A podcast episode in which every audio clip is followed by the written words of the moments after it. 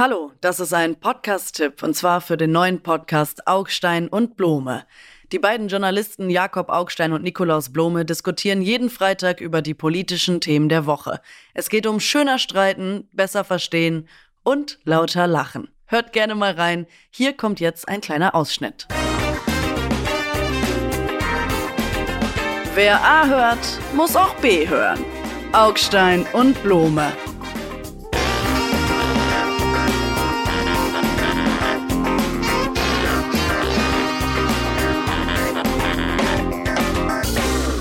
Blome, altes Haus, wir treffen uns hier zur Aufnahme unseres ersten regulären Podcasts. Und ich freue mich so sehr darauf. Wirklich. Aber Sie sind ganz nackt. Ich meine, Sie sind ganz nackt. Sie haben gar keine Unterlagen dabei. Äh, können Sie sich alles noch merken? Geht das noch in Ihrem Ich gebe zu, ich gebe zu, ich habe meine Unterlagen, das, was ich mir aufgeschrieben habe, was ich Ihnen jetzt in den nächsten 30, 35, 45 Minuten links und rechts um die Ohren hauen werde, habe ich vergessen mitzubringen, aber ich habe es im Kopf und es geht noch. Es geht Gut, noch. okay, dann äh, helfe ich Ihnen. Ich krempel jetzt meine Ärmel hoch, von wegen nackt. Ich helfe Ihnen, ich helfe Ihnen ein bisschen. Wir fangen mal an mit dem Thema, was äh, in diesen Tagen das, ich möchte sagen, Schlagzeilen bestimmende war. Schon darf ich eins noch dazwischen sagen. Sie können ruhig normal im Tempo sprechen. Sie können einfach ganz normal sprechen. Wie rede ich zu schnell, zu langsam? Nee, zu langsam. Sie ah. haben diesen Gedanken zum Auftanken. Ich habe diesen, Be ich hab den bedächtigen Elmar Gunsch-Ton. Das ist doch irgendwie ganz schön. Viele Hörerinnen und Hörer erinnern sich nicht mehr an Elmar Gunsch. Googeln Sie mal, vielleicht finden Sie noch eine Sounddatei von Elmar Gunsch. Und äh, gut, jetzt mal Spaß beiseite. Die Flüchtlinge, ja, also äh, äh, Kommunen und Länder beschweren sich beim Kanzler zu Recht darüber, dass er sie alleine lässt in der schlimmsten Flüchtlingskrise, die dieses Land je erlebt hat, denn sie ist in Wahrheit schlimmer als die, äh, an die wir uns vielleicht noch erinnern, wo Angela Merkel gesagt hat, wir schaffen das. Die ist schlimmer? Das glaube ich nicht. Ähm, sie ist, was die Zahlen angeht, schon. Ja, wenn man sie aufaddiert, ja.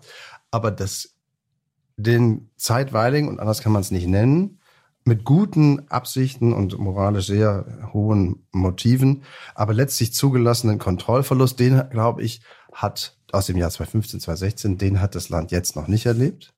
Ähm, ich glaube, auch so weit kommt es nicht, weil ja die Ukrainer in großer Zahl gekommen sind, eine gute Million, aber seit geraumer Zeit kommen fast keine zusätzlichen ukrainischen Kriegsflüchtlinge.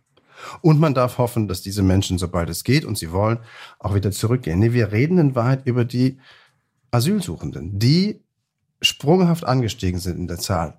Und da hat dieser Flüchtlingsgipfel gerade gar nichts geliefert zu. Ich denke, ich sitze in der Zeitmaschine ja. und höre die ganzen Versatzstücke der Jahre 14, 15, 16, Schutz der EU-Außengrenzen, beschleunigte Verfahren, mehr abschieben, ein eigener Beauftragter. Ich möchte trotzdem gleich äh, äh, dazwischen gehen, weil äh, Sie hier auch schon wieder diese Opposition aufmachen zwischen den irgendwie guten ukrainischen Flüchtlingen, äh, für die wir ganz viel Sympathie haben, die sind auch alle weiß und viele sind auch irgendwie christlich im weitesten Sinne, wenn auch orthodox, aber das nehmen wir jetzt einfach mal so hin. Und außerdem wollen die auch alle schnell wieder nach Hause. Und dann sind da noch diese anderen Flüchtlinge, die schon irgendwie ein bisschen anders sind, weil Moslems praktisch, ja, und äh, äh, Syrer Afghanen, Iraker und so. Und mit denen haben wir eh größere Probleme. Ich rede jetzt aber ganz kurz mal aus der Sicht der Kommunen. Ja, also praktisch ich als Landrat. Und da läuft das in den gleichen Topf, Herr Kollege. Denn die äh, müssen alle irgendwo untergebracht werden. Die brauchen alle irgendwelche Schulplätze. Vielleicht wollen die auch alle Deutsch lernen. Vielleicht brauchen die auch einen Integrationskurs. Auch der Ukrainer muss erstmal äh, lernen, wie man ohne nur mit Kartoffeln keine anti-ukrainischen Vorurteile. Ich das sollten Sie dafür. sowieso bleiben ja. lassen. Also, keine Ressentiments, äh, von denen gibt es auf allen Seiten schon genug. Aber es ist natürlich aus Sicht der Kommune, ist jeder Mensch, den, er, den die Kommune in der Turnhalle unterbringen muss, dann eben ähm, einer möglicherweise zu viel. Das stimmt schon und das kostet auch ganz viel Geld. Das ist auch richtig. Und trotzdem sind es natürlich zwei unterschiedliche äh, Dinge, weil es unterschiedliche Regelkreise sind. Also einen Kriegsflüchtling nehmen Sie auf, behandeln Sie ähm, versuchen sie zu integrieren nach anderen Regeln und Bedingungen als ein Asylsuchenden, noch dazu einen, der dann gar kein Asyl bekommt. Guck an. Der bekommt irgendeinen temporären Schutz, der muss nicht ausreisen, obwohl er ausreisepflichtig ist, weil man ihn auch nicht zurückbringen kann nach Afghanistan oder in den Irak oder wohin auch immer. Oder er hat keinen Pass mehr dabei. Sie sehen doch, und das Traurige ist, die Bundesregierung, dieser Bundeskanzler hat Monate gebraucht, das einzuräumen. Das System funktioniert nicht mehr. Dieses Asylsystem in Deutschland funktioniert nicht mehr und das europäische eben auch nicht. Und am Ende ist das deutsche Asylrecht, um jetzt mal hier einmal etwas steiler zu gehen, der pure Darwinismus. Die Leute, die das schaffen, die Märsche in die Boote, die die ganzen schweinischen Schlepper erdulden und es dann auch noch gegen manche Polizeigewalt an manchen Grenzen schaffen, bis nach Deutschland und dann sagen, ich suche Asyl. Die kommen durch. Und das ist Darwinismus. Und darum muss an diesem System was verändert werden. Und deshalb wollen Sie dafür sorgen, dass äh, auch die, die es schaffen, also äh, dass es eben keiner mehr schafft, indem wir Zäune bauen und die, die es geschafft haben, sofort wieder nach Hause geschickt werden in irgendwelche Asylzentren äh, im Ausland vorzugsweise, wo dann ihr Antrag bearbeitet werden soll. Übrigens ein besonders äh, charakterlurchiger und mieser Vorschlag, den inzwischen auch Cem Özdemir äh, äh, ähm, äh, unterstützt, der Grüne, der in Baden-Württemberg Ministerpräsident werden will. Äh, früher habe ich immer gesagt, die Grünen sind CDU minus Ausländerfeindlichkeit. Inzwischen bin ich mir selbst da nicht mehr so sicher. Es könnte einfach sein, dass die Grünen wie die CDU sind. Das ist ja jetzt Parteigemöre.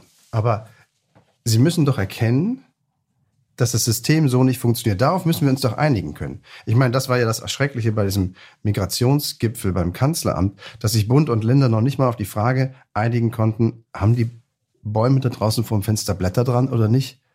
Also der Bund sagte, wir helfen auch schon, wir haben auch schon diese Pauschalen für Flüchtlinge, die zahlen wir ja schon aus. Und die Länder sagte, nee, tut ihr nicht.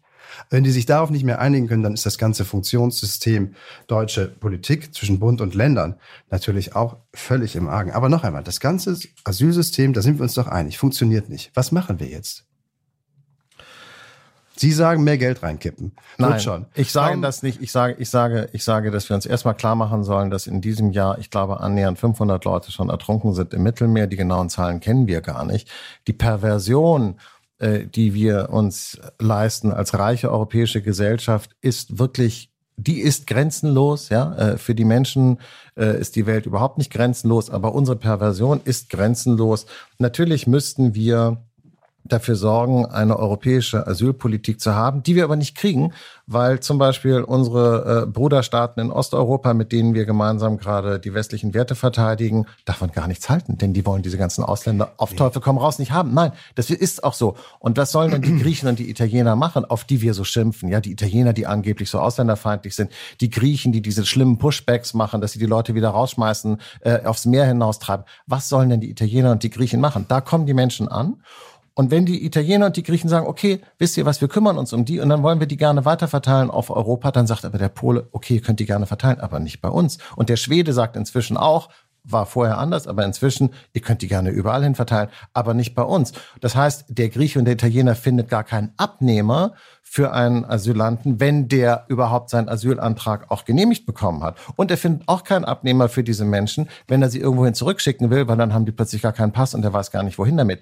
Das heißt, aus italienischer und griechischer Sicht ist es total vernünftig zu sagen, avanti tutti quanti, äh, wir äh, helfen euch, den Weg nach Norden zu finden, denn da wollt ihr sowieso hin. Das ist die Perversion dieses Systems. Und dafür Nein, sind die System Deutschen genauso schuld wie die Polen, wie die Franzosen, wie die Schweden, wie alle.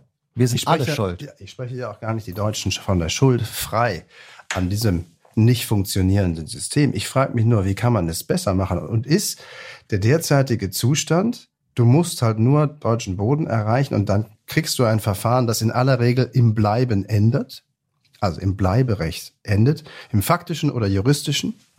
Was können wir daran verbessern? Und ich glaube schon, dass das Signal, es nutzt nichts mehr nach Deutschland zu kommen, weil es hier keine Asylverfahren gibt. Ich weiß nicht, ob das juristisch möglich ist oder verfassungsrechtlich möglich ist, aber ich, darüber wird man anfangen müssen nachzudenken, wenn die Zahlen so groß bleiben, wie sie sind, um letztlich auch das Schlepperhandwerk ähm, auszutrocknen, das ja daran besteht, wir bringen euch bis nach Deutschland und dann habt ihr es geschafft. Ah, jetzt hab ich's und wenn, wenn das Ziel, wenn man so will, in Frage gestellt wird, wenn das Ziel es gar nicht mehr verlohnt, diese ganzen Strapazen und so weiter und dieses ganze Geschäft am Leben zu erhalten, dann könnte sich ja vielleicht etwas ändern. Denn Sie wollen. Darf ich noch mal eine andere Frage stellen? Nein, nein, nein, nein, ganz kurz. Da muss ich leider reingehen.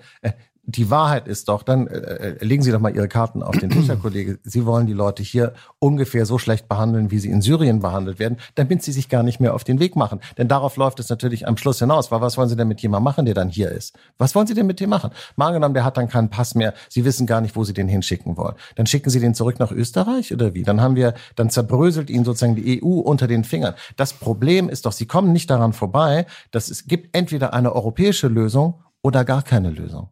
Und wenn es die europäische Lösung nicht gibt, weil die Polen zu ausländerfeindlich sind und, und, und an, an Entschuldigung, die ganzen osteuropäischen Länder tendenziell rassistisch sind, weil sie diese muslimischen Flüchtlinge nicht haben wollen.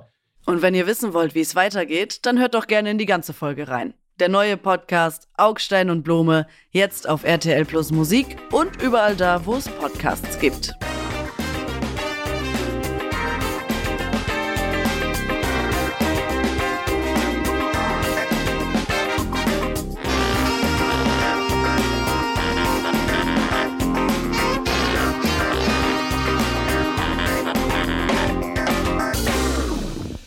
Dieser Podcast ist eine Produktion der Audio Alliance.